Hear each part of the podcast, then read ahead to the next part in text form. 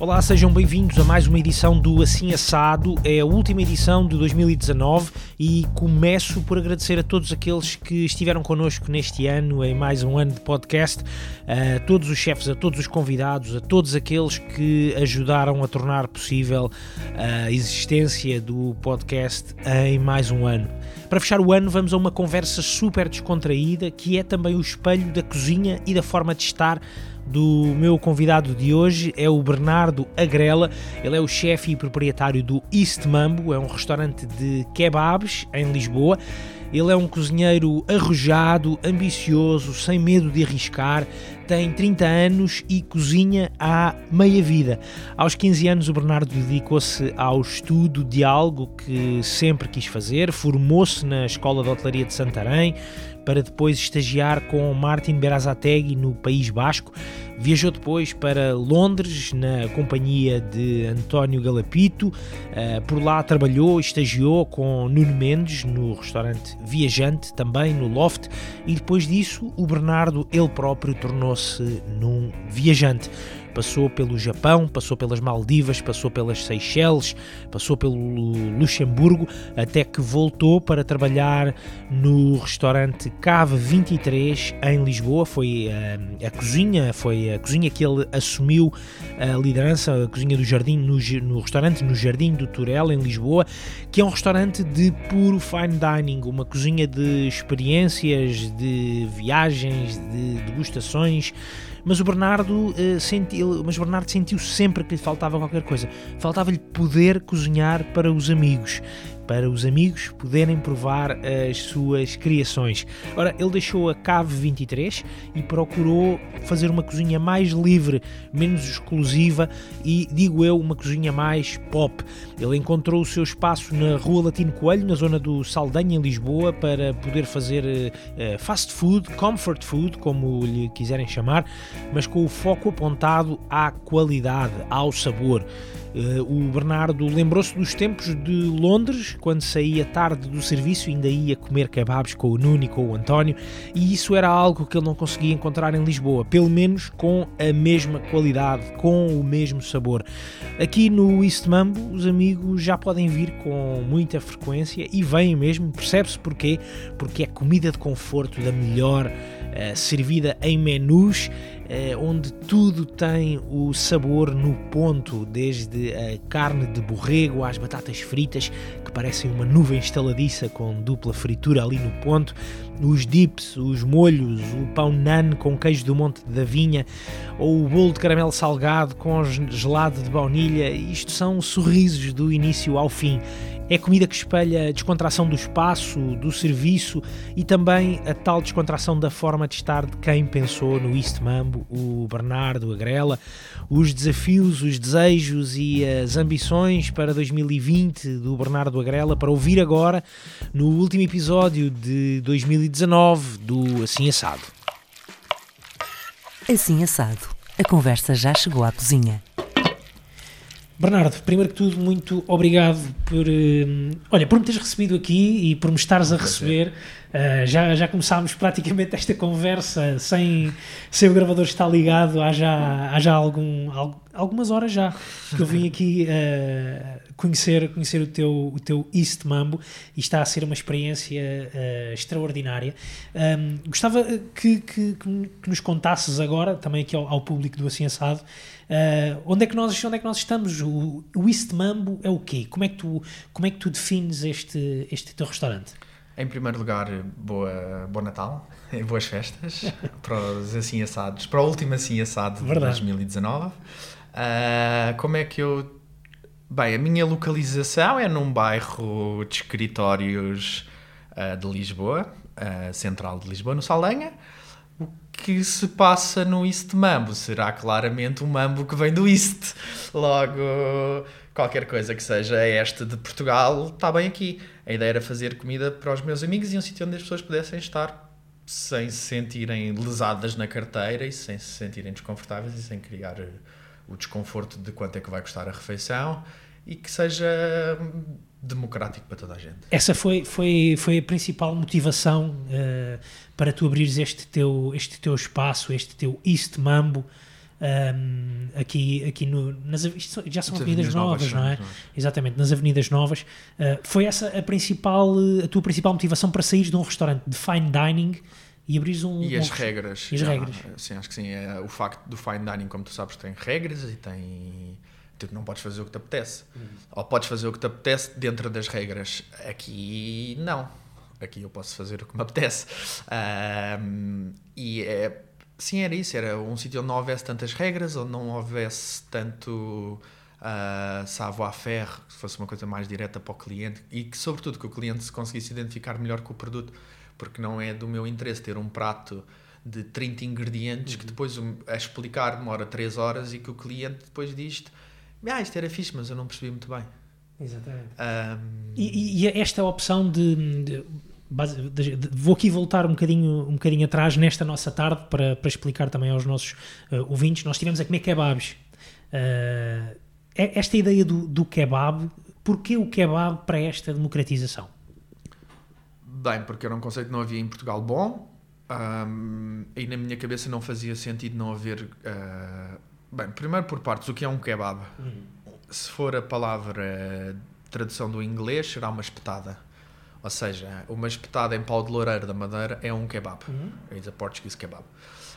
Um, o que nós servimos aqui, nem todos são em espetada. O borrego é, mas os camarões não são. O frango é, mas os falafels também já não são.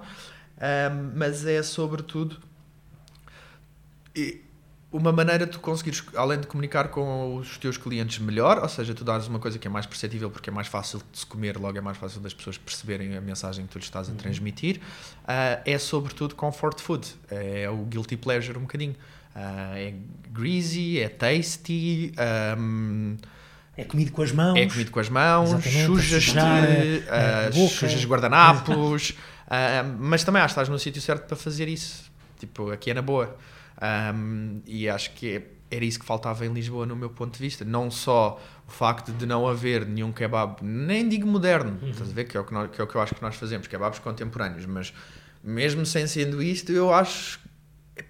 Tu não tens alternativa. Tu tens muito fine dining, tens muitos restaurantes de autor, tens muitos restaurantes no, no, no price cost, desculpa, no preço de refeição médio por uh, eh, 50 euros por cabeça ou 70 euros por cabeça em que tens boas experiências em Lisboa, até já um bocadinho mais baratas. É uhum. pá, mas no muito barato, na secção do muito barato, muito barato, não tens muita coisa. É um bocado chapa 3. E então era um bocadinho criar, conseguir ter um ambiente diferente numa zona clássica de Lisboa, que são as Avenidas Novas, um, servindo uma comida diferente que as pessoas conseguissem facilmente in interpretar. Logo, o borrego é alentejano, uh, os camarões também são, são, são nossos. Um, no falafel, trabalhamos com o Hortelão do Oeste uhum. com o Miguel, ele é meu amigo.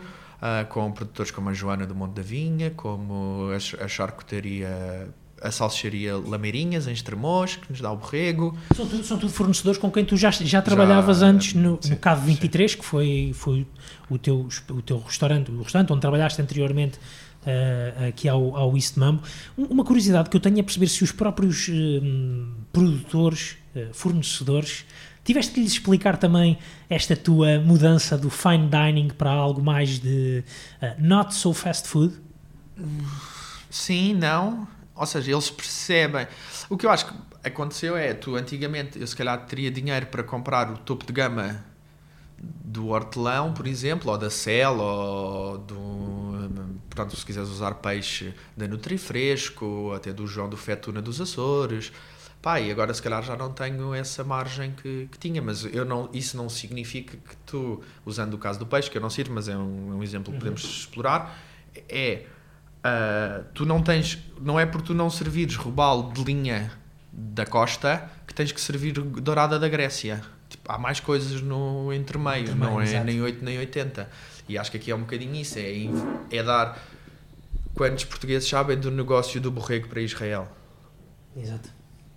O borrego é produzido cá. Exatamente. E estamos a falar do, de um dos borregos mais caros do mundo, de preço de custo. Uh, porquê? Porque nós não temos uma produção muito grande comparativamente com os, Israel, com os irlandeses e com os neozelandeses. Agora a questão é, se tu comparares um borrego alentejano com um borrego neozelandês, o nível de gordura e de sabor que a carne te dá não é a mesma coisa.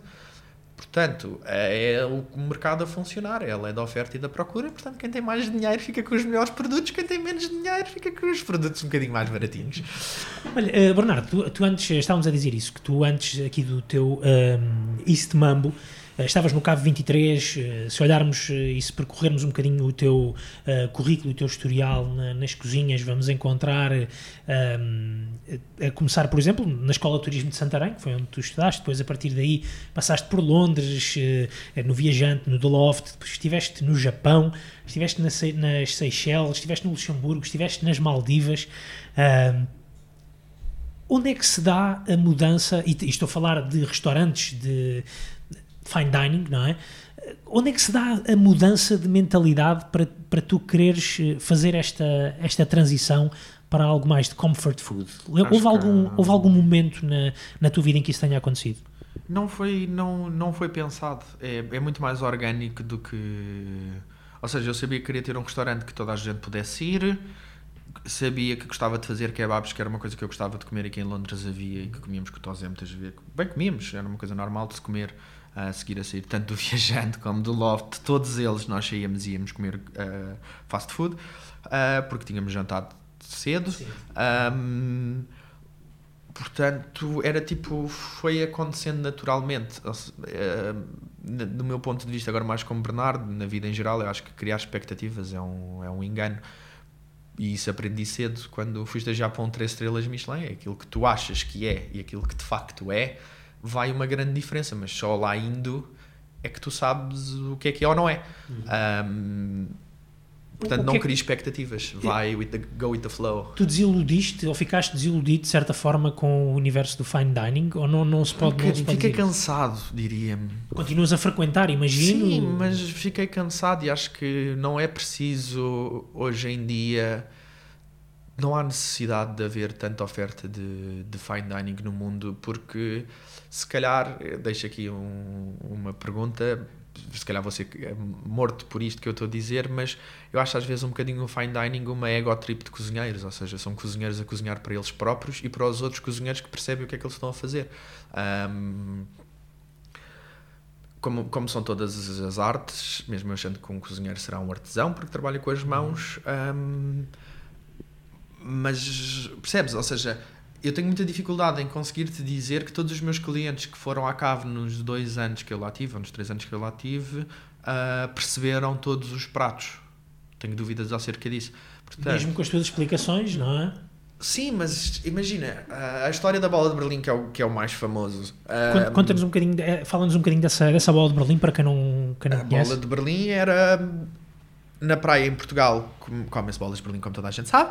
A minha avó, nós, eu tinha, tinha muitos primos, a minha avó fazia-nos sanduíches para levar para a praia porque nós nos portávamos mal se fôssemos comer ao restaurante ou ao almoço na praia, sabes? Na hora que não se pode apanhar sol. Então íamos para baixo do chapéu de sol e tínhamos sanduíches, que eram normalmente os restos do jantar, dos pecados de carne do jantar da véspera.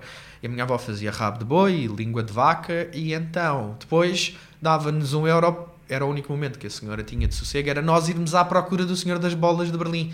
Uh, o que na Praia da Figueira da Foz, não sei se conhece, pá, o areal é grande, portanto significa andar algum tempo à procura do senhor das bolas de Berlim. Uh, e então, uh, o, a bola de Berlim nasce da junção do recheio das sandes da minha avó com as bolas de Berlim que se comiam na praia. Um, contar esta história a um português tem muito mais piada porque temos culturalmente parecenças. Uhum. Quando extrais estas histórias para um, uma pessoa que veio passar um fim de semana de Nova York a Lisboa, ela fica um bocadinho lost in translation. Logo, quem é que está a fazer mal do trabalho? Somos nós que não nos estamos a saber sectorizar para o nosso mercado? Ou é o nosso mercado que ainda não está informado o suficiente? Pá, eu acho que a culpa não pode ser do cliente. Uhum. Na hotelaria ensinam-te que o cliente tem sempre tem razão. Sempre. Uh, mesmo que isso não seja sempre sim, verdade. Pá, é, se calhar tem um bocadinho de fundo de verdade, portanto, e claramente um East Mam, tu viste hoje, nós estamos cheios, estamos cheios a um sábado, dois ou três dias depois do Natal, um, uma sexta-feira, perdão, dois ou três dias depois do Natal, em Lisboa, quando há muitas famílias sérias, tu viste muitos pais com crianças e famílias com, com miúdos pequenos aqui a comer, portanto faz sentido claramente o conceito, porque é um equilíbrio entre o fast food que os pais gostariam de, ou que os filhos querem aos pais exato. e querem comer, e, e, um fast food que os pais conseguem perceber que há um cuidado com o produto, com a seleção de produto, com a maneira como as coisas são cozinhadas e é bom. Uhum. E não te faz mal. Podes comer isto todos os dias que vais ficar bem da barriga, não há stress nenhum. Um, podes enjoar, mas isso é outra, isso é outra estás, estás, estás cá tu para trazer mais, é, sim, mais propostas, não é? é uma, uma, das coisas mais, uh, mais bonitas uh, em termos uh, daquilo que tu me disseste e que eu achei mesmo muito, muito bonito foi uma das, das motivações que te fez querer sair do universo do fine dining e, e partires para uma aventura como esta do East Mambo foi os teus amigos. Os teus amigos não podiam ir ao CAV, hum, ao CAV 23 Uh, tu estiveste no K23 cerca de dois anos, talvez, sim, à volta de dois anos. Quantas vezes é que os teus amigos foram, foram lá? Mano, tive muitos amigos, graças a Deus, que foram lá, mas tens é que fazer.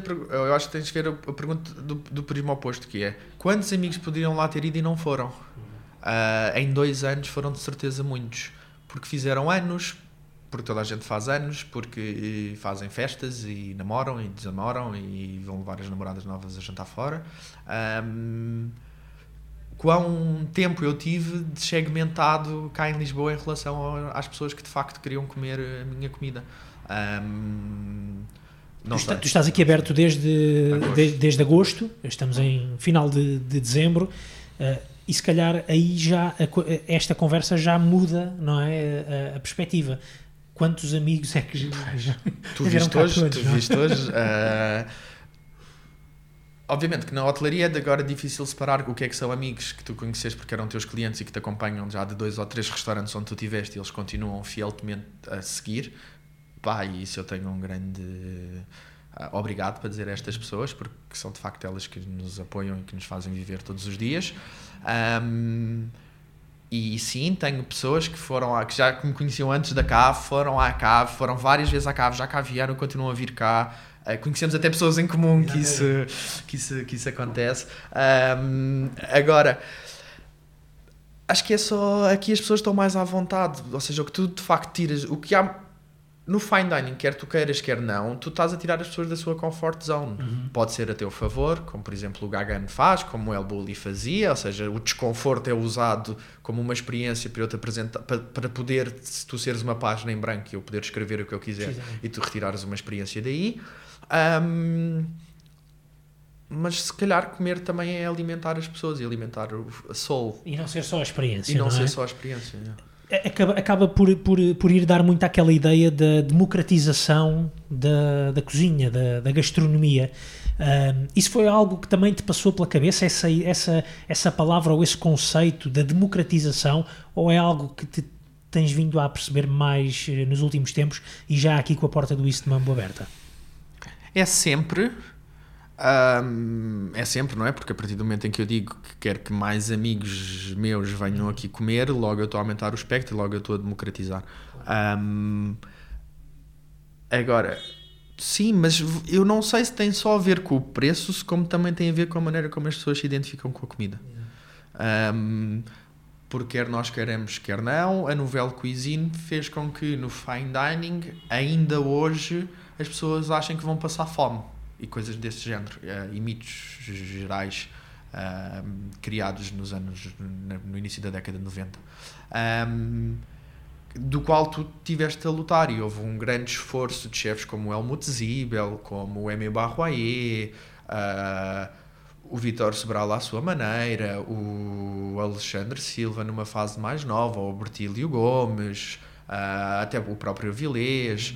Eles democratizaram, ou seja, o que eu quero dizer com isto é muito mais fácil para uma geração como a minha e a do Tosé seguir. Tosé estamos a falar do António Galapito. António Galapito, exatamente. Um, do Prado. É um bom restaurante, vão, vão. Uh... Esse é o terceiro episódio, terceiro episódio da CSR. Uh, então, ouçam, ouçam de volta, ouçam de volta. Uh, e o que, o que eu acho que que aconteceu foi eles, ou até o Nuno Mendes à sua maneira, eles meio que fizeram o caminho para nós andarmos. É mais fácil porque já temos o trilho, ou seja, eles desbastaram um bocadinho mato nessa, nessa história da democratização da comida.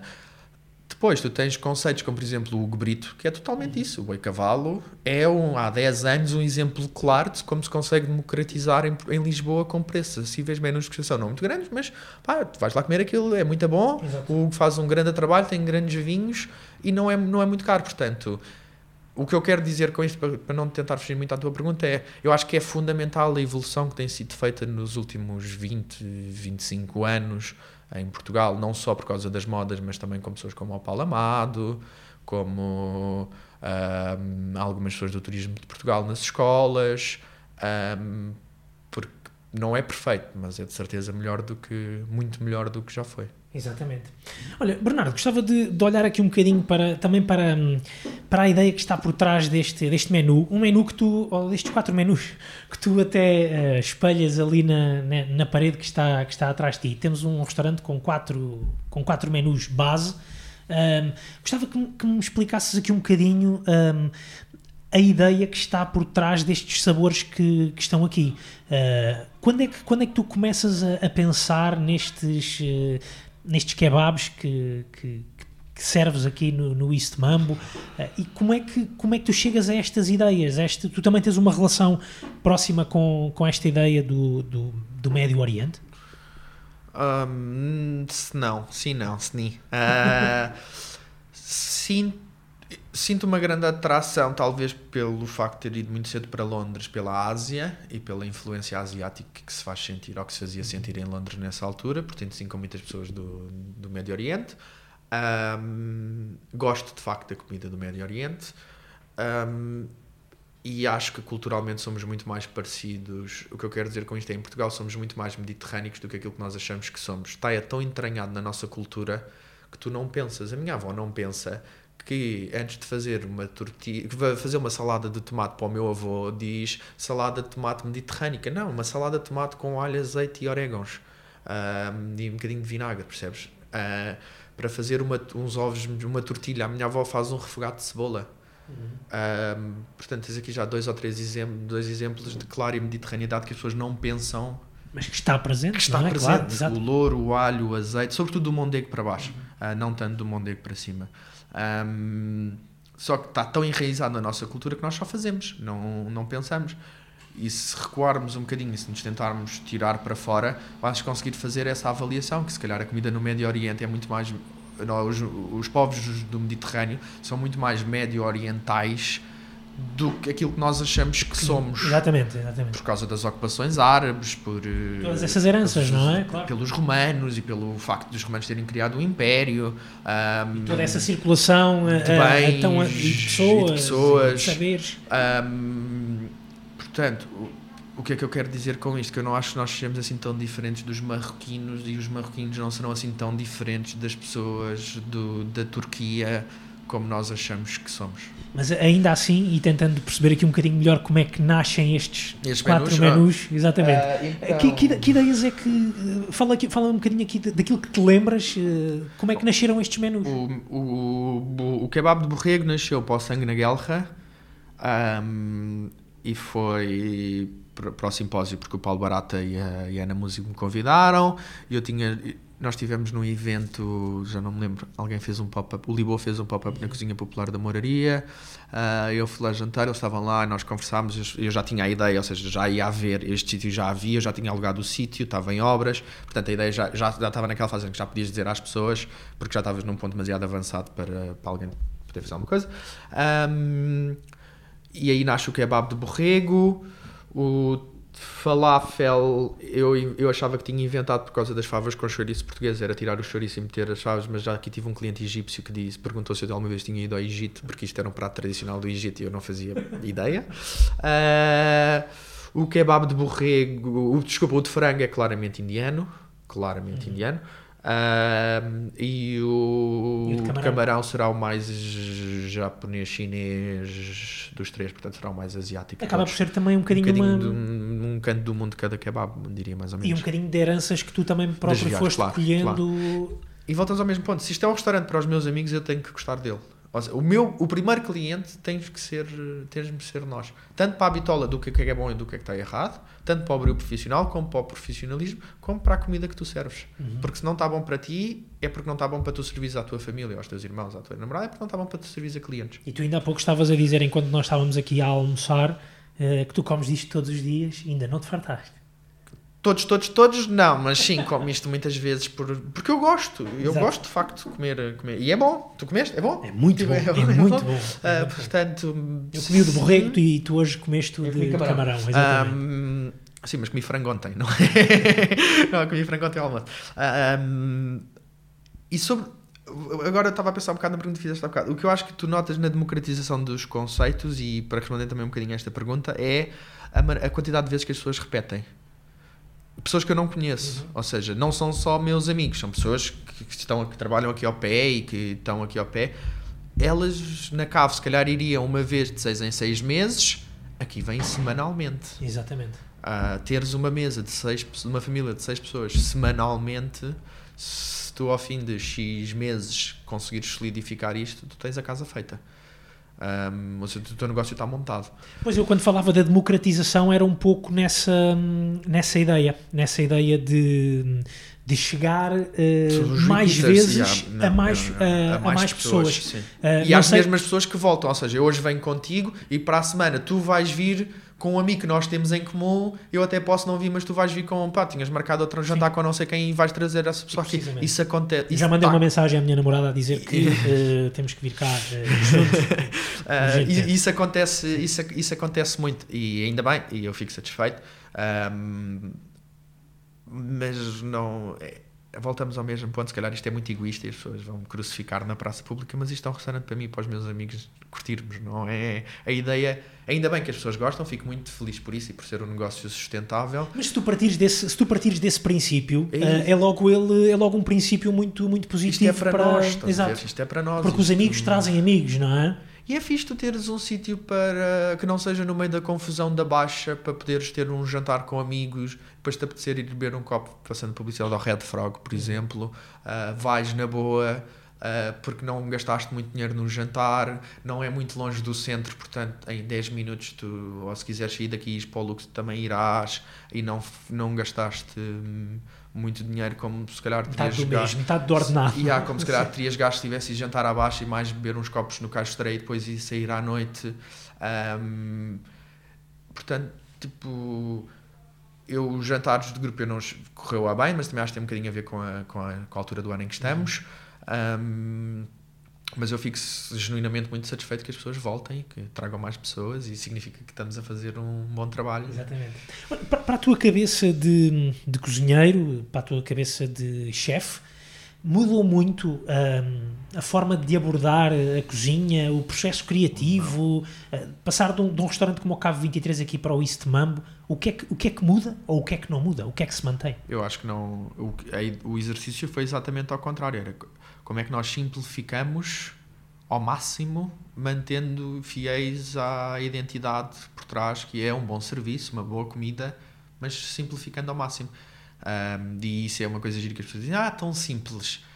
Só que a simplicidade do McDonald's deu muito trabalho a conseguir. Um, e, a, e, a, simplicidade faz com que eles consigam manter uma standardização de produto, porque aquilo é sempre igual em todo lado, porque aquilo é simples pode não, não é os sabores das coisas que nós Exatamente. estamos a falar, é, mano, estamos a falar da, conceptualização de menus.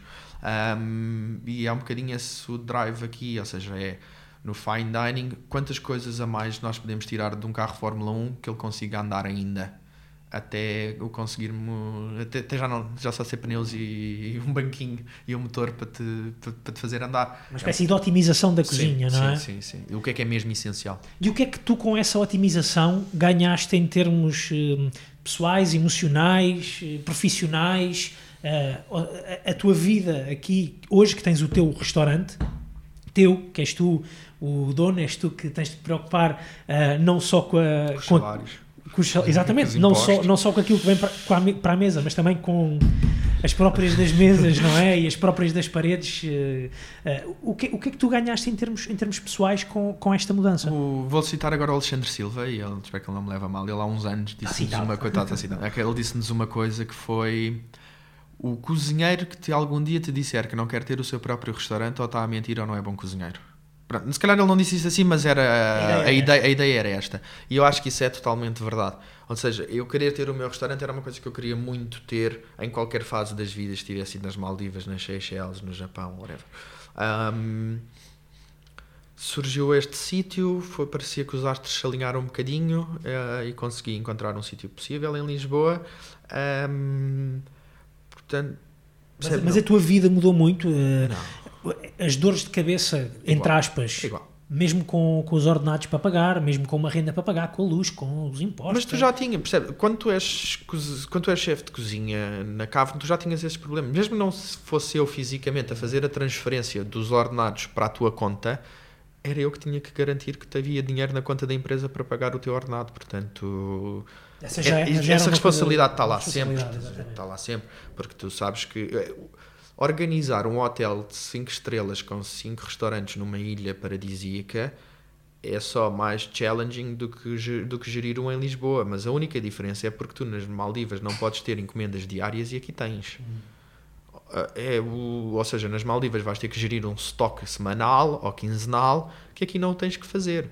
Mas a maneira como se gere eu acho que é igual em todo o mundo. Não acho que haja grande. Honestamente, não acho que haja grande diferença. É uma questão de adaptação, não é? aos espaços. É ao espaço, ao food cost, ao beverage cost. Obviamente que não vamos ser hipócritas e não vamos dizer que vendemos o mesmo vinho que se vendia na cave. Há umas, há duas ou três garrafunchas que sim, mas há muitos labels que o Tomás tinha que eu não posso ter e há outros que eu tinha que não são suficiente não eram suficientemente bons para estar na cave e estariam se calhar no terraço uhum. no Torel um, por causa dos vinhos que são das combinações que são do, do fornecedor de que vem e da produção que há um, portanto o que eu acho é não há produtos de primeira nem produtos de segunda, há produtos bons e produtos não tão bons portanto e há em Portugal um grande desconhecimento desses produtos bons, então do vinho é assombroso, uh, porque há vinho a 2 euros muito bom. Sim. Como há vinho a 23 mil euros muito bom. Um, se calhar não português, mas. a 23 mil, a 23 não, mil não, mas, mas francês é fácil. Ainda há bocado estávamos a ter a conversa, não é? Portanto, dos 23 mil, 23 mil euros. Portanto, um, acho que será um bocadinho por aí, percebes? Não. E do início da conversa um produtor que tenha um bom produto, mesmo que o meio de gama ou o início de gama dele, não vai ser um mau produto, percebes? Não vai ser. Não é preciso ser o de elite não, para, para, para, ser, ser, para, ser para os outros serem maus. Exatamente, não é? exatamente. Não é só aquele que é o mais caro que é bom, não, é, não, isso não quer dizer nada. Uh, porque há muitas coisas que se calhar são mais baratas e são incríveis. E que muitas vezes os produtores até agradecem que também sejam escoados, não é? Porque... Rabos de porco, mãos de porco, línguas, focinhos, porque as pessoas querem é o lombo, não é? Portanto, hum, há várias coisas, sim, mão de vaca. Exatamente. Olha, uh, Bernardo, tu, tu tens uh, 30 anos, um, tu tra trabalhas em, ou estás ligado a este mundo da, da cozinha desde quando? Dos 15, 16, quando fiz a escola média uh, em Santarém, que, é um núcleo, que era um núcleo escolar do Estoril. Um, portanto, eu fiz o secundário normal já como como hotelaria, é, hotelaria uh, profissional, um, porque eu queria ser cozinheiro. Eu sempre quis ser cozinheiro. Desde, desde quando? Desde. Não sei, desde os. Eu sei te dizer. Porque eu acho que nunca foi uma thing. Era. É go with the flow. Eu não sei, nunca foi. A minha mãe nunca chegou ao pé de mim e disse: Tu hoje vais ser isto. Não, foi. Porque é que não tentas e se calhar vais experimentar e ver como é que corre. Foi sugerindo. Foi, foi guiando, não é? Um, uma supervisão assim mais liberal e era eu cozinhar eu aos seis eu não acredito nisso do dom isso do dom não existe. Eu, eu não, não acredito sim, sim, que sim. tenha um dom. Um, eu acho que tenho, posso ter uma, uma maior aptidão que foi trabalhada. Um, e como eu a desenvolvo e pratico todos os dias, pá, estiveres bioprofissional, acabas, por acabas por evoluir, exatamente. Um, agora, eu nos, aos 6, 7 anos já, já cozinhava para mim próprio. A minha mãe compra um daqueles isqueiros compridos, acho que e, e eu aí comecei a usar o gás, ensinou-me a usar os bicos do gás. Eu tinha um banquinho que conseguia cozinhar, chegar, chegar, ao, chegar ao fogão. Depois lembro-me, tipo, aos 8, 10 anos, de comer bacon frito com leite condensado ao pequeno almoço. Por opção? Uh, yeah, porque eu gosto do doce e do salgado. Uh, e o bacon frito é altamente salgado e o leite. E eu fazia dipping de bacon. Mas, mas estava sozinho em casa. Estava sozinho em casa. Exatamente. Pronto, exato. Sim, senão levava uma tareia que me metia em pé. Uh, e depois, tipo, aos 10 anos lembro-me de fazer uma birra gigante porque a minha avó me ofereceu um livro, tipo, o meu primeiro grande livro de cozinha e tinha umas pizzas e a minha mãe não imitou, quando eu estávamos a fazer as pizzas, o boneco não estava exatamente igual ao do livro. Eu lembro de fazer uma birra, sabes, com as sim, azeitonas, sim, sim. com as caras exato, do, exato, das pizzas e de fazer uma birra, lembro-me bem, bem dessa birra. Um, portanto, sempre foi, a cozinha sempre esteve presente na minha vida sem grande depois imagina aos 13. E, mas, não tens, mas tens alguma memória de como é que tu aos 6 anos já cozinhavas para ti? Ou de porquê é que aos 6 anos tu já cozinhavas porque para ti? Porque a minha mãe não estava em casa porque trabalhava bem e porque tinha fome e cozinhava. E depois lembro-me de ter babysitters e de preferir ser eu a fazer do que curtir mais das minhas cenas do que das delas. Um, mas não havia ninguém com uma ligação particular à cozinha. Não, uh, estavas a falar da tua avó que, que é só cozinheira doméstica. É sim, sim, sim. Não, não, não, ninguém lá em casa tem uma ligação à hotelaria. Não, não, não, não há. Mas comia-se bem lá em casa. Bem lá em casa. E há, há um grande prazer em estar à mesa. Exatamente. Sim, sim. Normalmente, se calhar, é daí que vem, que vem esse grande prazer da. da Talvez, da comida, é? mas a questão é, eu nunca e posso, daqui a bocado posso falar a amigos meus que te vão dizer isso, eu nunca tive aquela noção, ou seja, eu para mim o que eu cozinhava, todas as outras pessoas também o sabiam fazer. Daí eu dizer que não achasse que tivesse um dom. dom. Um, para mim aquilo era tão normal, era tão normal que aos 12 anos eu soubesse fazer um arroz de atum, uh, que para mim toda a gente sabia fazer bolonhesas ou arrozes de atum, estás a ver? Era uma coisa... É, era beabá. Mas tu se calhar tinhas um prazer maior em fazer o arroz de atum do que outras Mas pessoas. eu não conseguia, era demasiado criança para perceber isso. Talvez agora, olhando para trás, sim, sim. consiga dizer que sim. E consiga dizer que, ah, se calhar não é normal um miúdo com 13 anos conseguir alimentar a turma toda que convida para lá e comer a casa. Mas eu não sabia, para mim era normal fazer uma bolonhesa, porque nós tínhamos, andava numa escola aqui ao pé, uh, eu sou daqui do pé, uhum. um, e tínhamos umas horas de almoço grandes nos, nos anos e íamos lá à casa almoçar. Mas para mim isso era normal. Toda a gente faria. Percebes? Eu não achasse que tivesse. Porque imagina, jogar muito bem à bola, tu és o melhor jogador da escola. Na cozinha isso não acontece da mesma maneira. Nem o entusiasmo dos colegas é o mesmo, não é? Não, é, é, é. O é? entusiasmo, é? E agora se calhar ainda é maior do que agora, era há 15 sim, anos. Sim, sim. Um, mas era uma coisa, volta era normal e eu achava que toda a gente o conseguia fazer. Um, portanto, daí tentar-te dizer que nunca foi uma coisa muito pensada, nem muito estruturada, nem e até acho que é errado aqueles pais que dizem não, não, hoje tu vais ser aquilo, porque eu estou a dizer que tu vais ser isso deve dar mau resultado pois, no, no, futuro. No exatamente. Futuro Mas também nunca ninguém te disse por, não, por este não, caminho, não. não. Porquê é que não vais não. antes ser engenheiro ou arquiteto? Eu sou o primeiro das últimas três ou quatro gerações da minha família que não tem um curso superior. Ok. Mas se formos ver os ordenados, se calhar sou o que ganho mais dessas últimas quatro gerações. Exatamente. Um, portanto, não, não, não. Lá em casa é tudo muito democrático. Os meus avós têm curso superior, o que há três gerações era, era, não, era, não é assim tão normal. Ou seja, meu avô é engenheiro químico e minha avó é, é terapeuta ocupacional. Eram. Um, os meus tios todos e a minha mãe todos têm, todos têm cursos curso superiores. Um, portanto, lá em casa, não. E depois também as pessoas sempre viram como e isso acho que tem um bocado certo. A, a, cozinha as pessoas conseguem perceber que é uma coisa muito mais prática do que teórica. Então também acho que fazes um bocado de confusão às pessoas tu dizer sim, sim, tenho um curso superior uhum. e sou chefe de cozinha. So what? Tipo, como estávamos a falar um bocado, há bocado, se calhar um autodidata que passou 20 anos na cozinha sabe mais de cozinha e de cozinhar e de como é que se faz as coisas do que uma pessoa que tirou um curso superior e que acabou de sair de uma faculdade La Roche. E depois lá está, isso depois também são essas uh, formas de, de, estar na cozinha que também, de, de, também se diferenciam e há uma são, são paixões diferentes que se tem pela, pela cozinha, entre um autodidata ou alguém que se calhar uh, estudou e sempre se formou. Não, não, estou a dizer que há, não estou a dizer que são paixões mais ou menos intensas.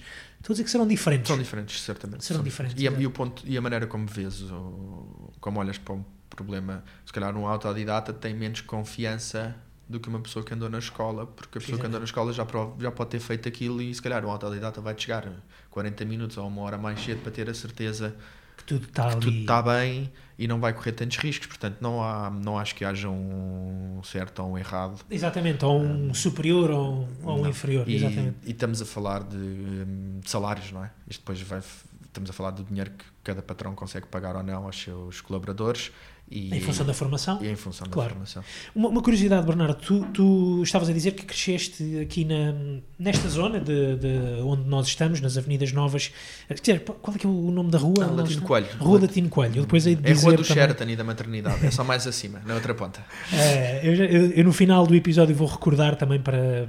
Ou também pode ir à internet e procurar isso de mambo, também não é, não é difícil. Mas tu cresceste aqui nesta zona das Avenidas Novas e aos 15 anos vais para Santarém. Sim, eu, eu não entrei no Estoril por eh, uma décima, fiquei na turma de repescagem. Uhum. Uh, e a minha mãe disse que não ia, que, que de certeza absoluta que não ia ficar um ano sem fazer Sim. nada. E os meus avós moravam em Santarém, okay. uh, na altura. E... Os astros ali, aí também se alinharam um é, bocadinho, eu, não é? Sim, sim, sim, sim. Um, e então eu depois vou fazer exames de admissão à escola de Santarém. Depois entrei na escola em Santarém e fiz os três anos em Santarém. Como é que foi essa mudança de Lisboa para Santarém, de passar deste lado ou desta vida, se calhar um pouco mais urbana, aqui no centro de Lisboa, para uma escola em Santarém? Já, já certamente também já, já conhecias conhecia, a região, isso, é? Já conhecia Santarém, os meus avós são de lá, os meus tios cresceram todos lá. Uh, não tinha amigos, isso fiz depois mais tarde quando fui para o secundário, mas eu jogava rugby, os meus primos pegam touros, portanto, em Santarém é fácil de criar amigos e ligações. Beberes copos, pegares touros e gostares de touradas e fores um bocadinho aficionado a gostares das feiras da agricultura desta vida e jogares rugby, garanto que vais conhecer toda a gente em Santarém. Foi, é, fácil, é fácil, é fácil. Exatamente. Um, e gosto muito e tenho ainda grandes amigos de Santarém. Uhum. Santarém é uma terra ainda que me diz, que me diz muito. E, um, já não sei, o ano passado, há dois anos, fui fazer o Festival da, da Agricultura e tenho muito prazer sempre em voltar a, voltar a Santarém. Exatamente. Uma terra que me diz muito. Tu uh, sais de, de, Santarém e vais, vais para onde? Vais estagiar para onde? O te, primeiro, vais, ah, foste para um três estrelas Michelin. Sim, certo? mas na, depois, quando acabei a escola, ou seja, okay. o primeiro estágio é no Pestana da Ajuda com a brigada do M. Barroaie, do qual fazia parte o David Jesus, que é agora sócio do Belcanto. Uhum o pasteleiro era o Joaquim Souza, que é o chefe do Grupo Amorim atualmente. Havia. Luís Gaspar também estava lá na altura. Ainda não, não estava. Um, Martinho Muniz, que está em Macau. Uh, mais assim, de repente, que eu me lembro.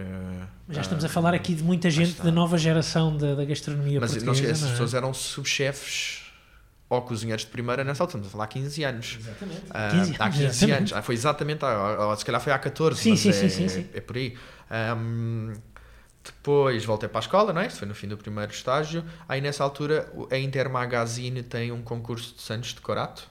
Tem, perdão, tem um concurso de sandes do qual eu inscrevo uma sanduíche de corato e chega à final um, e afinal é em Santarém, durante a Feira da, Agricul da Feira da Gastronomia, na altura em que as edições do Gosto faziam o Congresso dos Cozinheiros em Santarém. Um, Tinhas lá uma boa torcida, aposto. Foi às 8 da manhã e estava tão nervoso. Eu, Desculpem a aquilo deve ser uma grande merda. Desculpa ao júri que comeu aquilo, aquilo devia ser horrível, mas a ideia estava lá, a ideia estava lá e eu prometo que se as edições do Gosto fizerem um concurso outra vez eu me inscrevo e faço a versão 2.0. Talvez seja um bocadinho melhor do que, do que a versão 1.0, mas eh, o que eu quero dizer com isto é, isso fez-me perceber nessa altura o que é que era o panorama gastronómico e eh, que de facto havia possibilidades de eu conseguir eh, ter um percurso um, e abriu-me muitas portas. Qual é que era, qual é que era a ideia que, que havia na, na tua na tua ou que, está, que existia na tua cabeça até então? Ser cozinheiro? Uh, onde, não existia grande ideia, ou seja, hum, eu era muito novo. Pensa que tu com 16, com 15 anos, tipo, não sabes nada do mercado de trabalho, ou seja, Uh, o meu sonho eram três estrelas, então depois vou, vou para o Nuno, não é? No segundo estágio, no, no fim do décimo primeiro. Para o viajante? Para, não, para, não? para o Bacos, era Bacos, Bacos. não, para o Bacos, era o primeiro restaurante do Nuno em Londres, com, com o António, uh, e estamos lá três meses, depois voltamos para a escola, então depois sim, o meu sonho eram três estrelas Michelin, fui para São Sebastião, para o Martim Baraçategui, tive o meu tempo lá, e depois volto para Londres, onde o Tose também está, um, e o Nuno e abri e tivemos tive no loft e depois abri o Viajante com eles, e depois estive no Viajante e depois fui para o Japão. Tu, nessa altura, eh, entre o restaurante Três Estrelas do Martin Berazategui, com a ida para Londres, é que começas a desenhar na, na tua cabeça aquilo que estávamos a falar há pouco, as expectativas. Mas não, não tenta lembrar-te do que é que seria o panorama uh, gastronómico em Portugal há 15 anos, numa altura pré-crise. Ou há 10. Ou há 10. Uh, eu não quero estar a esquecer ninguém, mas eu diria em Lisboa havia o Eleven, havia o Tavares Rico e havia o Boca, que não tinha estrela Michelin. Um, Também era aqui nas Avenidas Novas. Era, é, é, aqui, era ali do outro lado do Parque Eduardo certo? Um, tinhas, o, tinhas o Panorama com o Lionel uh, Pereira um, e terias... Ou seja, percebes? Eu estou a ter esforço para chegar ao quinto. Um, tá, tá. A ideia, se calhar, nem era vir para Lisboa, era provavelmente fazer uma vida gastronómica fora, fora, de Lisboa fora, porque Portugal. Tu sentias que o panorama gastronómico nós já tínhamos. Tu estás a tinha estagiado no Guins, eu tinha estagiado no Pestana. Um, portanto, o, o panorama havia. Um, o, o Manel tinha, tinha ido para o Algarve, um, percebe? Ou seja, o panorama era curtinho, não havia não havia muitas coisas, não havia muitas coisas. Então, também é uma altura em que o Avilés tinha acabado de voltar do El Bulli, uhum. uh, o Sapsoa tinha ganho o chefe cozinheiro do ano. Portanto, aquelas pessoas que eu há 10 minutos disse que tinham desbravado caminho para nós, nessa altura estavam a pegar na katana uh, para se fazer ao mato. Portanto, um, a, a hotelaria evoluiu muito, muito, muito nos últimos. no pós-crise. No pós-crise. Pós-crise. Quando, ou seja, tu, tu ainda, depois desta... desta era fugir um bocadinho, percebes? Sim, a, sim, a, ideia, a ideia, se calhar fugir, nem, nem passava, fugir, exatamente. Era, fugir daqui. Começaste a... Houve alguma altura em que tu percebeste que, que afinal se calhar havia qualquer coisa que, que, poderia ser feita aqui em Portugal? Porque tu estás aqui a falar de tanta gente que até tu e o António, por exemplo, que estiveram, que estiveram juntos fora de Portugal na mesma altura, mas uh, estavas a falar do David Jesus, estás a falar de uma série, ou estiveste a falar, uh, de uma série de pessoas que se estavam a formar e que se estiveram a formar. Se calhar nunca vos passou pela cabeça que 10 anos depois iríamos estar a falar numa, num país tão fervilhante uh, em, termos, em termos gastronómicos como estamos, como estamos hoje. Se calhar na altura isso não era algo que se pudesse uh, imaginar, porque iam simplesmente fazendo, iam trabalhando e se calhar a vida que que dedicavam ao trabalho de tantas horas nas cozinhas, nem, nem sequer vos dava uma perspectiva de como é que poderia ser o futuro? Não pensava muito nisso, de facto. Um, quando és mais novo também é. Um Tens outras coisas em que pensar. Living la vida claro. louca. um, isso foi mais chegando já com. Sobretudo com a mudança de Portugal, mas imagina, é claramente é hipócrita nós dizermos que não houve um esforço político para tu ficares um país mais sketchy a nível do turismo. Turístico, exatamente. Vês o esforço que foi feito nas escolas de hotelaria, o esforço que é feito nos Air... que houve medidas de apoio aos Airbnbs e aos alojamentos locais em Lisboa e no Porto há 10 anos. Um, as low costs, as exemplo, low costs. Um, portanto, houve um esforço político para que Portugal ficasse na moda que depois tivemos sorte porque fizemos uma desvalorização muito grande do nosso país na altura da crise e depois os astros voltaram-se a alinhar. Um, e o português tem uma grande skill para desenrascar logo. Quando tu começaste a ter muitas pessoas em Lisboa, tu desenrascavas. Uh, Lisboa depois ficou na moda, logo tu depois tens por arrasto todos os serviços para os turistas, restaurantes, hotéis, uhum. bares, lojas, cafés. A máquina foi se alimentando, exatamente, não é? Exatamente uh, és o destino turístico nos últimos, o melhor destino turístico do mundo nos últimos três anos, ou assim uma coisa, um, o problema vai ser e depois. Ou seja, o que é que será de Lisboa, que é uma cidade que está a ficar cada vez menos autêntica, que está a perder a sua autenticidade. Logo, a, a pergunta que eu. Desculpa responder a uma pergunta com uma pergunta, mas é a pergunta que eu faço é: mas o que é que nós queremos da nossa cidade? Que seja como Veneza, que não ou como Florença, em que a Fiorentina não tem miúdos nas escolas porque não há miúdos de crianças para jogar a bola em Florença, uhum. ou em que Veneza já não é italiana, ou se queremos manter eh, as pequenas, os pequenos restaurantes e os pequenos negócios tradicionais um, que estão a desaparecer. Portanto, eu acho que agora o, a pergunta que se devia fazer é o que é que os turistas esperam da nossa cidade em vez de nós tentarmos agarrar tudo. Porque, voltando outra vez um bocadinho atrás, o, ou, na minha opinião, o erro que, que, se comete foi quando tu tentaste em Lisboa agradar a todos os turistas, desde o backpacker, ou seja, vamos usar clichês. Uh, estamos a falar de uma pessoa que tem, tem é, 18 anos ou perto disso, os pais dão-lhes uns trocos e vem com os amigos sair à noite para Lisboa, Pode porque é uma cidade isso, segura é? e, e, barata. E barata. Um, ou estamos a falar da família de quatro pessoas que vai para o Penhalonga. É Dá isto... para tudo, não é? Mas não pode, mas percebes, pois. dá para tudo, dá, pois, exato, mas exato. tu tens que saber é essa, que, a que é tu... essa a pergunta, o que é que tu queres ter? Porque não podes agradar para sempre a todos. E esse é o erro que nós tentámos cometer, foi tentar, como a, a português clássica, é tentarmos ir a todas. Uhum. E em que tu, se fores ver ainda hoje os números do turismo de Portugal, tu tens falta de, do segmento de luxo, ou seja, 5 estrelas, luxo, de férias em Lisboa, não há. Uhum.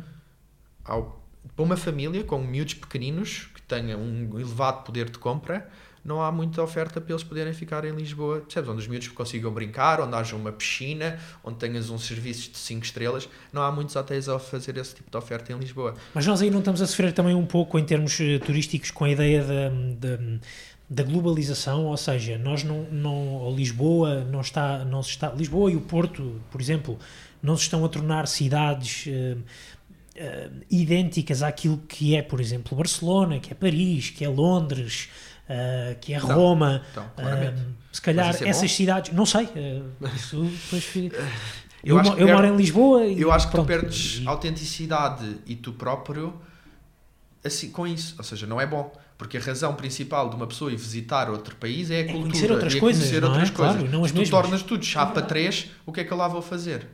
Comprar o mesmo recuerdo ou a mesma camisola do Ronaldo que podia comprar em Turim? Então para que é que eu venho a Lisboa? Precisamente.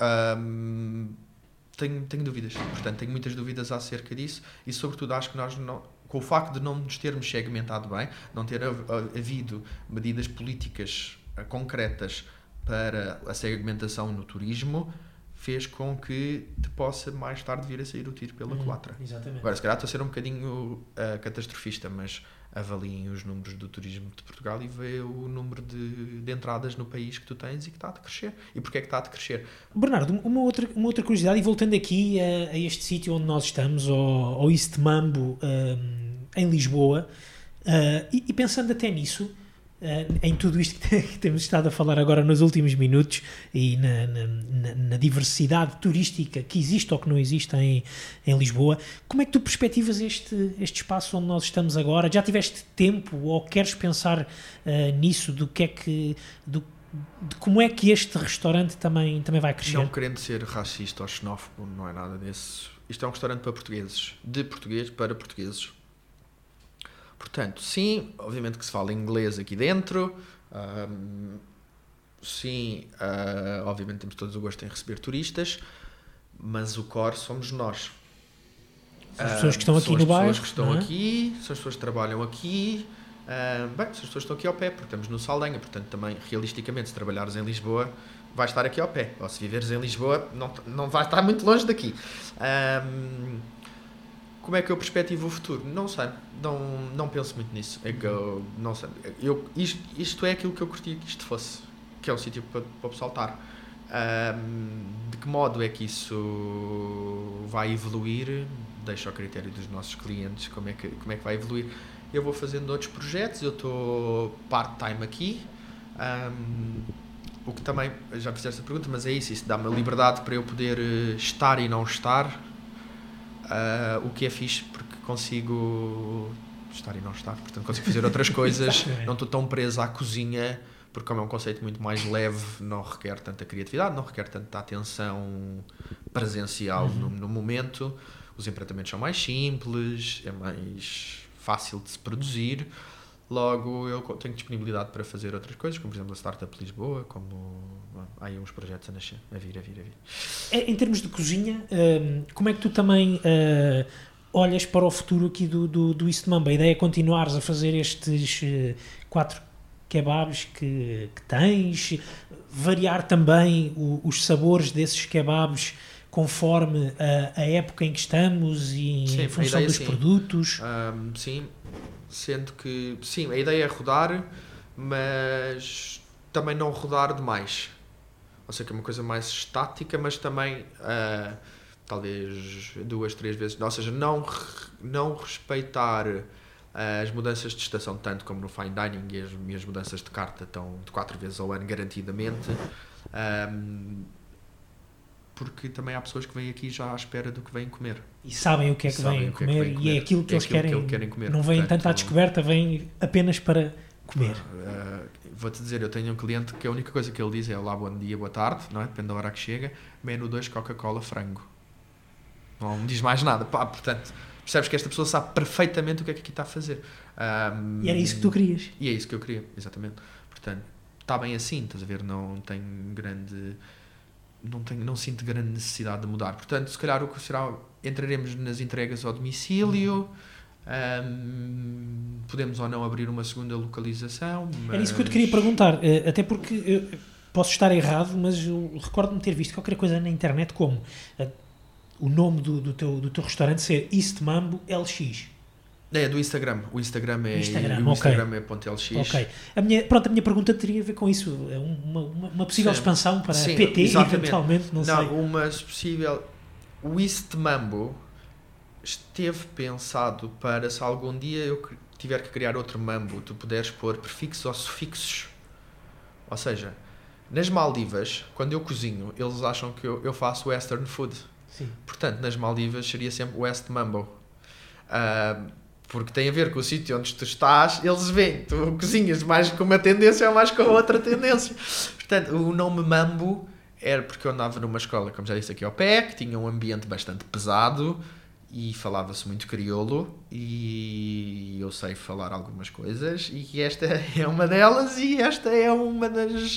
Uh, ou seja, não vem só do facto de haver um mambo nas Caribes da música, vem também vem muito mais do angolano do que uhum. este mambo. Bora fazer aquele mambo, bora tratar daquele mambo.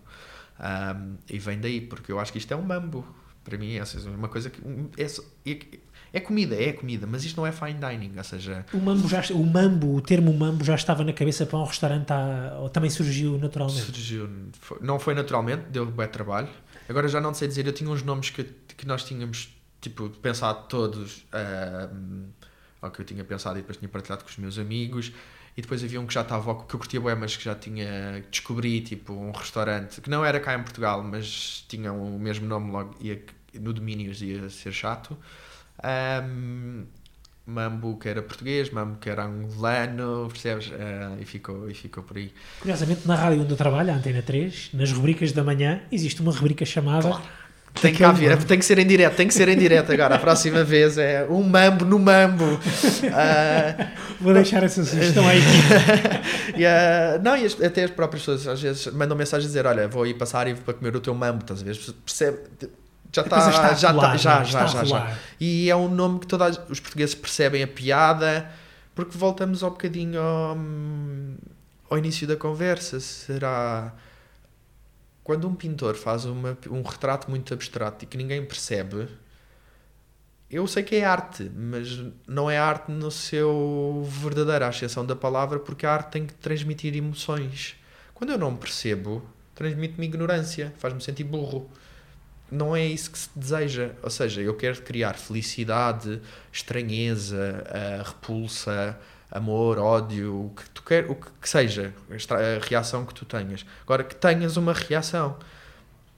Quando eu te apresento um prato e tu comes e está-se bem, pá, o meu trabalho não está.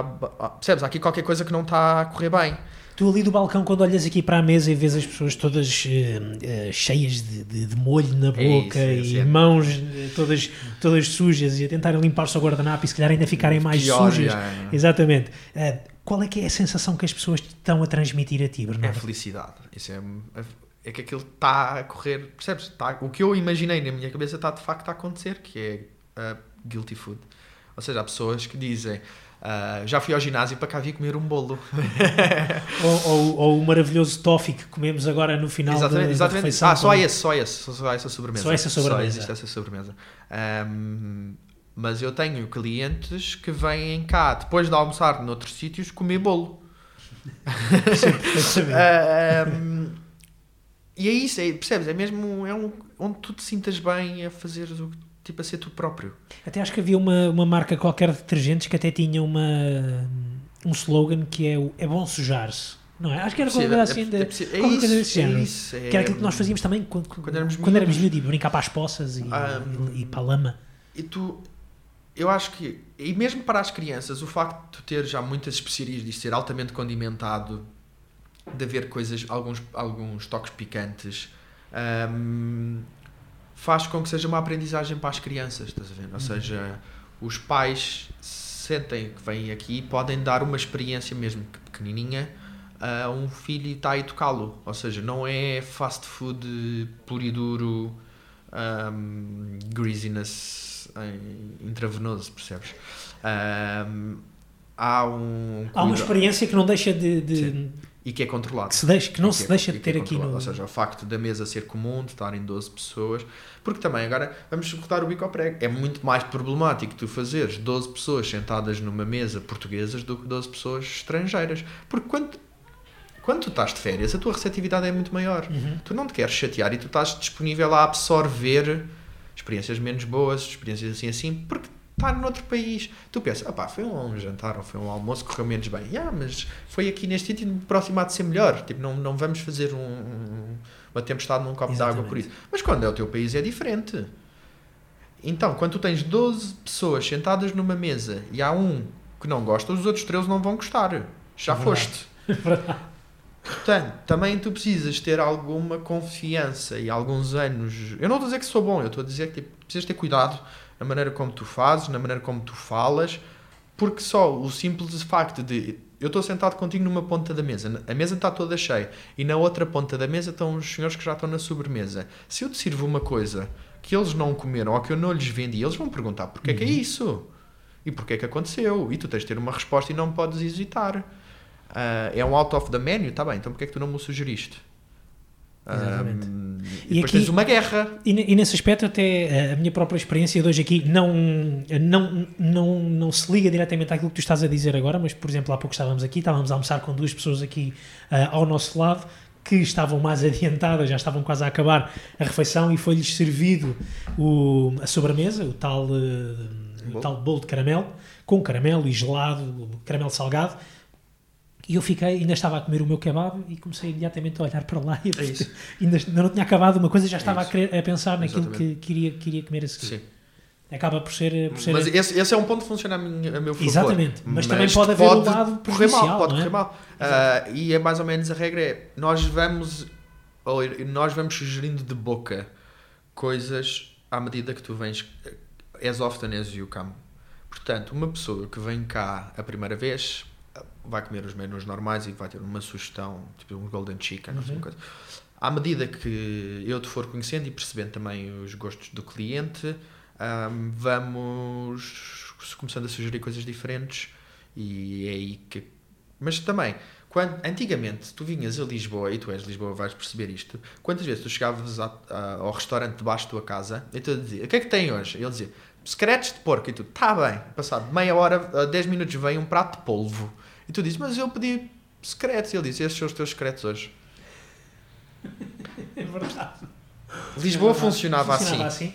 Exatamente. Portanto, é um bocadinho este pensamento. Lá haverás de chegar, não é? É. É essa é, a tua ideia também, é, não é? É tipo, vem cá mais vezes, conhece-nos melhor e vais ver que há, isto tem mais para além do óbvio para se descobrir aqui dentro. Tipo, acabamos com uma boa aguardente. Exatamente, é verdade. é verdade. Olha, eh, nós estamos quase a chegar ao fim da nossa conversa, Bernardo. Eu ainda tenho mais claro, claro. Eh, duas, duas questões para, para te fazer, ou dois, dois temas que acabam se calhar por se cruzar, mas gostava de te perguntar como é que tu uh, também tens sentido que os outros universos de chefes, os outros chefes vão olhando para aquilo que tu estás a Sim, fazer aqui no Instagram. Grande apoio, mesmo grande props de toda a gente. Não tenho mesmo, mas eu não tenho nada a apontar à minha classe. Dou-me super bem com toda a gente. Uh, também sou, acho que sou uma pessoa easygoing, mas. Mas, uh, mas so, sobre o conceito em si, uh, maior o que é que apoio. Diz, dizem maior apoio. Sentes alguma inveja de, de, alguns deles? Inveja, boa inveja de olha, também gostava de fazer uma coisa assim ah, yeah, yeah, descomprometida. Sim, sim, sim. Isso sim. Descomprometida, isso, entre aspas, sim, claro. Sim, isso sim. E, e vejo, sinto, sinto um bocadinho a tendência de. Hum, não diria de fugir, mas de tentar oferecer uma maior, um leque, um naipe maior de variedades de, de produtos e de conceitos em Lisboa. O Isco, a Terra-mãe, a Estrela da Bica, a, a, as Musas, um, o Queimado de sua maneira, o Prado à sua maneira, à sua maneira claro. um, o Iscali que estávamos a falar, o Átila. Uh, é Átila, Átila, Átila, um, Taberna Sal Grosso, o Leopoldo, percebe? Todos uhum. eles estão à sua maneira a fugir um bocadinho do a fazer conceitos. Ah, a taberna, a taberna Albicorque do do, do Bertílio, o ah, fogo exatamente. do Alexandre Silva. Um, já, são, já, são outras, já são outras formas de, de, de abordar os exatamente. conceitos de, de e, e eles já estão a descentrar. O fogo é aqui. Exatamente. O fogo é uma para, duas paralelas a outra. Pronto, se calhar é, é sim, paralelas, é no campo pequeno, mas um, percebes? Já, ou seja, eu não estou a dizer... Já não é nem na estrela, nem, nem na baixa, nem exatamente, é na moraria. Nem... Exatamente. exatamente. Ou seja, Estão-se a descobrir também outros sítios em... Em Lisboa. Em Lisboa. E falando, e estamos a falar apenas uh, centro, de Lisboa, centro, centro, centro, e de Lisboa, exatamente. depois uh, Sim, se formos falar para o para Porto, fora, não, por exemplo, não, também, então não dá, era um Exato. dia inteiro a falar de restaurantes e não sais daqui. Um, mas a tendência sentes que, que acaba por ser essa, yeah. que, que se calhar há vontade e o desejo da parte Porque de, há, vontade, de, há clientela, percebe? tu tens clientes para isto. E a minha prova é essa, eu já te disse isso em off, é isto, ou dá ou dá, não há a opção de haver um investidor que vai injetar aqui caso isto não dê, não existe. Se não dá dinheiro, fecharemos a porta. Uh, ou mudaremos de conceito, Exato. ou acontecerá qualquer coisa. Um, portanto, sinto genuinamente que esta é a maneira de tu seres mais honesto para tu com os teus clientes, não tanto nem a vender gato por lebre, nem vendendo uma lebre super valorizada. Exatamente. Olha, Bernardo, e falando ainda de outros, outros chefes, li também qualquer coisa uh, numa das entrevistas que, que tu deste, já não me recordo se terá sido uh, ao Observador, se foi ao e-Taste, mas li qualquer coisa que é possível que passem por cá chefes para fazer uh, noites temáticas contigo? Sim, é, é, é, possível. Estamos a, a questão é o espaço é muito limitado. Uhum. E é um bocado de fatela eu convidar-te para vir cozinhar no meu T0. tipo, também gostava de convidar pessoas, mas dar-lhes algumas condições para poderem fazer, para poderem a coisa fazer deles, o é? trabalho deles, não é? Porque teres o Ronaldo com uma bola de trapos a jogar em terra batida ah, é um bocado de, é um bocado de mitra. um, portanto, vamos ver o que é que janeiro nos traz. Pode haver aí uns projetos novos a abrir e depois pode, pode ser que aconteça, okay. que, que, aconteça por aí. Não sei, não vou falar porque pode não acontecer. Pode não acontecer, pode não acontecer. muito bem. Mas a vontade é essa, de trazer mais gente para lançar aqui o mambo contigo. E, não, e que, sa, que saia também do mambo, estás a ver? Que, que o mambo também vai a outros sítios. E, e que o conceito de mambo seja de facto o que é um mambo, que é uma coisa o que é que é um mambo? Se tu para português de Portugal, um mambo é uma coisa. É uma cena, uma coisa. O que é que coisa quer dizer? Tudo, portanto, há vários. Há, há, tenho várias ideias de coisas. Daí está o facto de, disto não ser um conceito que requer muito a minha presença diária e efetiva na, na, linha de produção e na in, in the house all the time, dá-me espaço para eu conseguir ter ideias e encontrar-me com pessoas e ter reuniões e fazer uh, coisas andar para a frente que sejam um bocadinho fora da caixa, um, um bocadinho ao estilo do que foi o Arraial, quando nós montámos o Arraial no, no Turel, Exatamente. e o que foi o primeiro Arraial e o que foi o segundo Arraial agora já posso dizer que já passou, pá, mas no segundo Real nós tínhamos o Vils lá. Uh, tinhas pessoas com bastantes seguidores no Instagram pá, e nós nos convidámos, eles foram porque eles quiseram. Quer dizer, nós convidámos porque convidámos toda a gente, mas não formalmente não estendemos um, um, um convite, um convite sim, a dizer, por favor, anda aqui.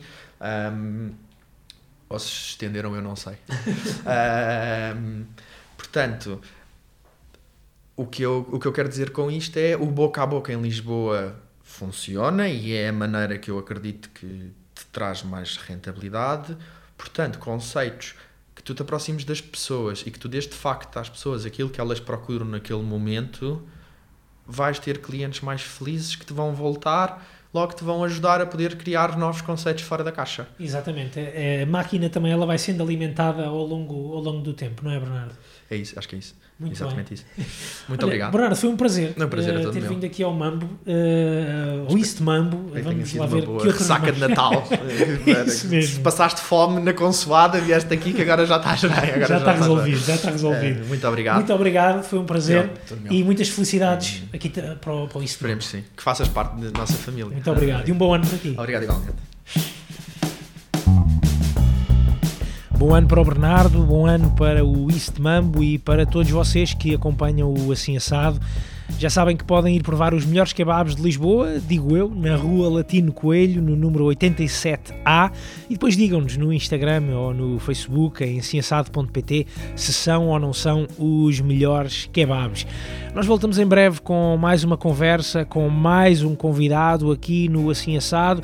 Até lá, boas festas, boas entradas, bom 2020. Um abraço e fiquem bem.